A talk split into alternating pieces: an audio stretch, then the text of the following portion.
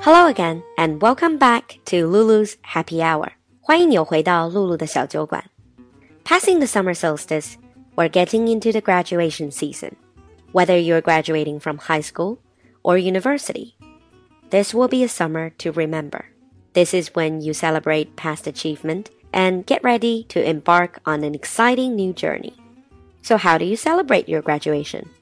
Going out for formal meals, singing karaoke with your friends, going on a trip, or just downright partying? In today's episode, dedicated to all you graduates out there, Lulu's gonna take you on a journey around the world to see how people in different countries celebrate their graduation. We're gonna look at some of the unique, fun, and slightly bizarre celebrations. 今天露露就带大家看看其他国家是怎么样庆祝毕业的。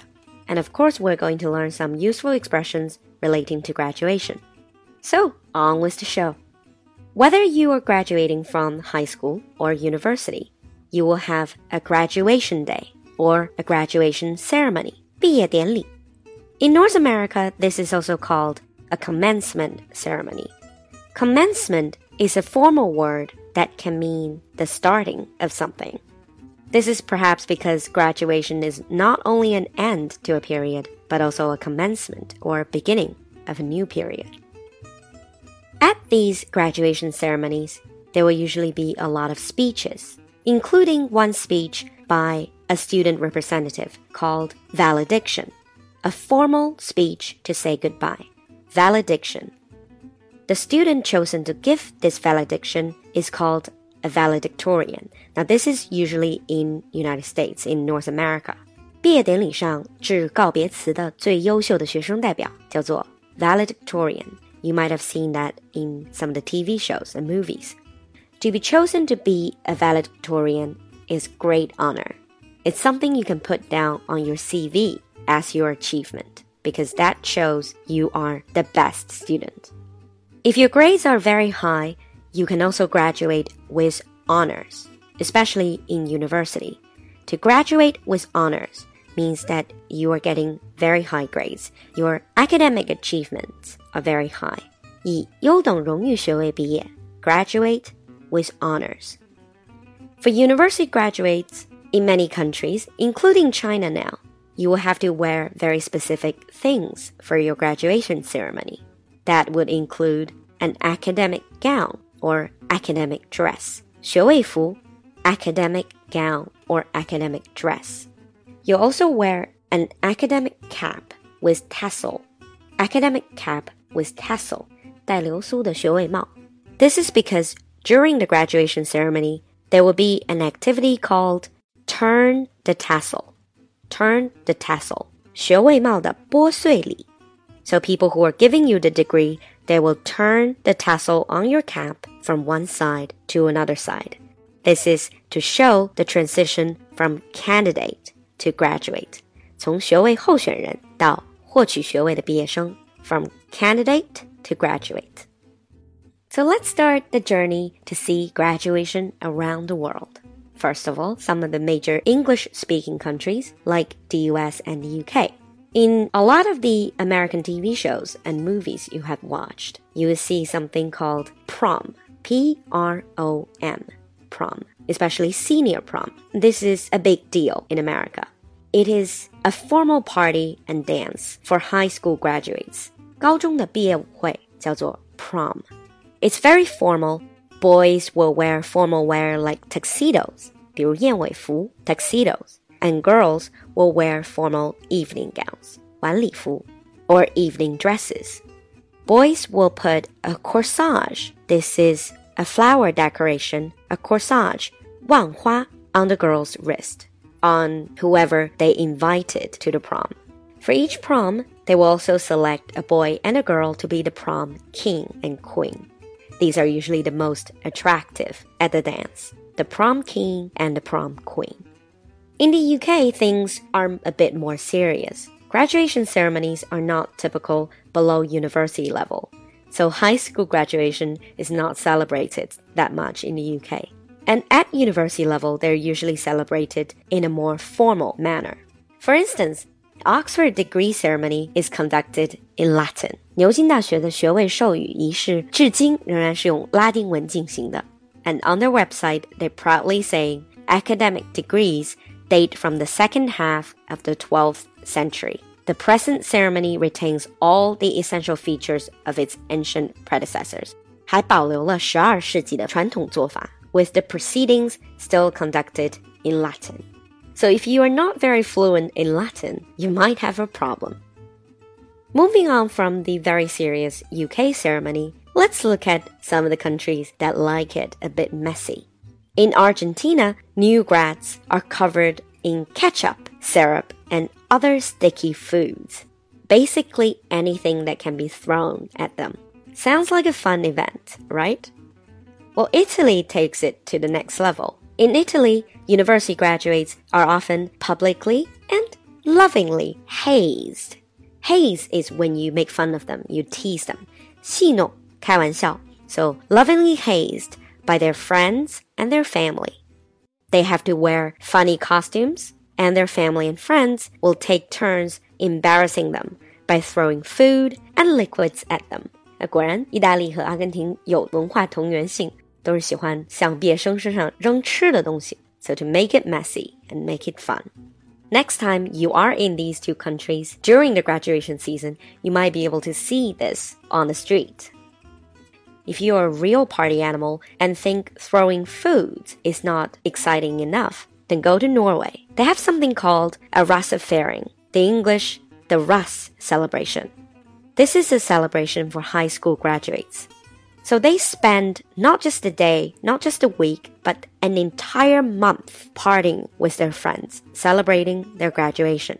During this celebration, students will wear colored overalls and they'll hop on buses and vans with their friends.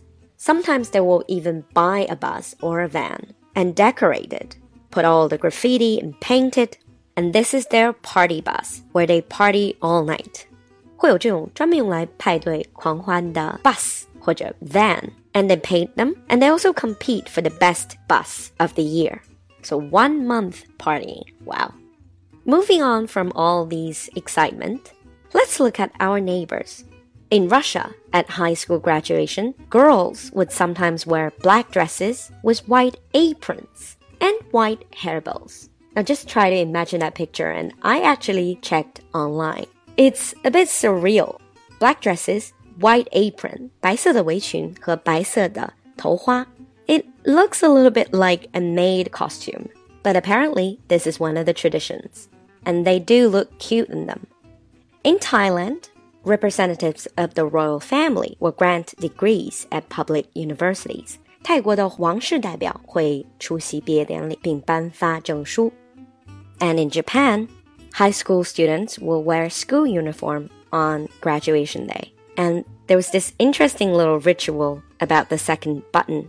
Now, graduating boys, they give their second button on their school jacket to the person they have a crush on, to the person they really, really like, as a memento. 男生会把自己校服第二颗扣子给心爱的女生作为信物。And nowadays it's not always the second button, but they do give a keepsake, 一个信物 Such as a tie, a school badge, to the person they like. A romantic little ritual. After traveling around the world, seeing all the interesting rituals about graduation day, I would like to end today's episode with a few words on parting, on saying goodbye. Graduation is not just a time to celebrate your achievement or express your best wishes about the future. It's also a time to say goodbye to people you have spent years with. After you graduate, your school or your university becomes your alma mater. This is a Latin word to mean 母校. However, because it is a Latin word, be careful about using it in day to day conversation because it might make you sound a little bit pretentious. 平时说话用这个词有点装. Usually people would just say my old school, my old university. After you graduate, you're no longer students you become one of the alumni, 校友 alumni, and we see alumni association and they hold events, 校友会 alumni association. And for new graduates, it's very common for these old friends to get together to have a farewell dinner. In China, we call it 散伙饭. Now, people might get very emotional at these dinners. They might cry, get drunk, or start singing. Now, if you're getting too emotional, here are a few words for you. There is an old saying that goes, don't cry because it is over, smile because it happened. In one way, you can think how sad it is to leave your friends, to part with your friends. But in another way, how lucky you are to have something that makes saying goodbye so hard. Rather than making it a sad situation, think about it this way. Good friends never say goodbye. They simply say, see you soon. So here, I would like to wish all the new graduates the brightest future and all the great things that life has to offer. 在最后的互动环节里，想要感谢上一次亨利八世这一集为我们留下精彩留言的身在英国的 Professor Kwon。He said, Interesting topic, thanks so much. I know Henry VIII when I was preparing a test called The Life in the UK. I had to pass the test to get my permanent residency in the UK. There were many questions about Henry VIII and his two daughters, Bloody Mary and Elizabeth I, in the test. I had to remember all the names and nationalities of his six wives. Elizabeth was probably one of the greatest English monarchs. She defeated the Spanish fleets. England then replaced Spain and dominated the seas. The period where Elizabeth I was in power was also known as Elizabethan era. Historians often depict it as the golden age in English history. Thank you so much, Professor Kwan, for giving us all this information. And for all of you out there, this is a learning community, so leave your comments so we can all learn together. At last, a special thanks to our new sponsors。最后还是要感谢一下最新的赞助和打赏，他们是幺八六三八五六九 CNA、Rachel 雷雷、进军二零一八、罗柔、Vanilla 蓝、格林听听这世界、荣四方 GBX、那爱与你同在、幺八八七七零四 VLED、陈可可、Victor 杨、Gutenberg、阴晴不定 Sam、清浅如是 Blue Sky、Monica 啦啦啦、愿随心动 and Michelle。Thank you so much for your support. It is your contribution that makes this community. I'll see you next time. Bye.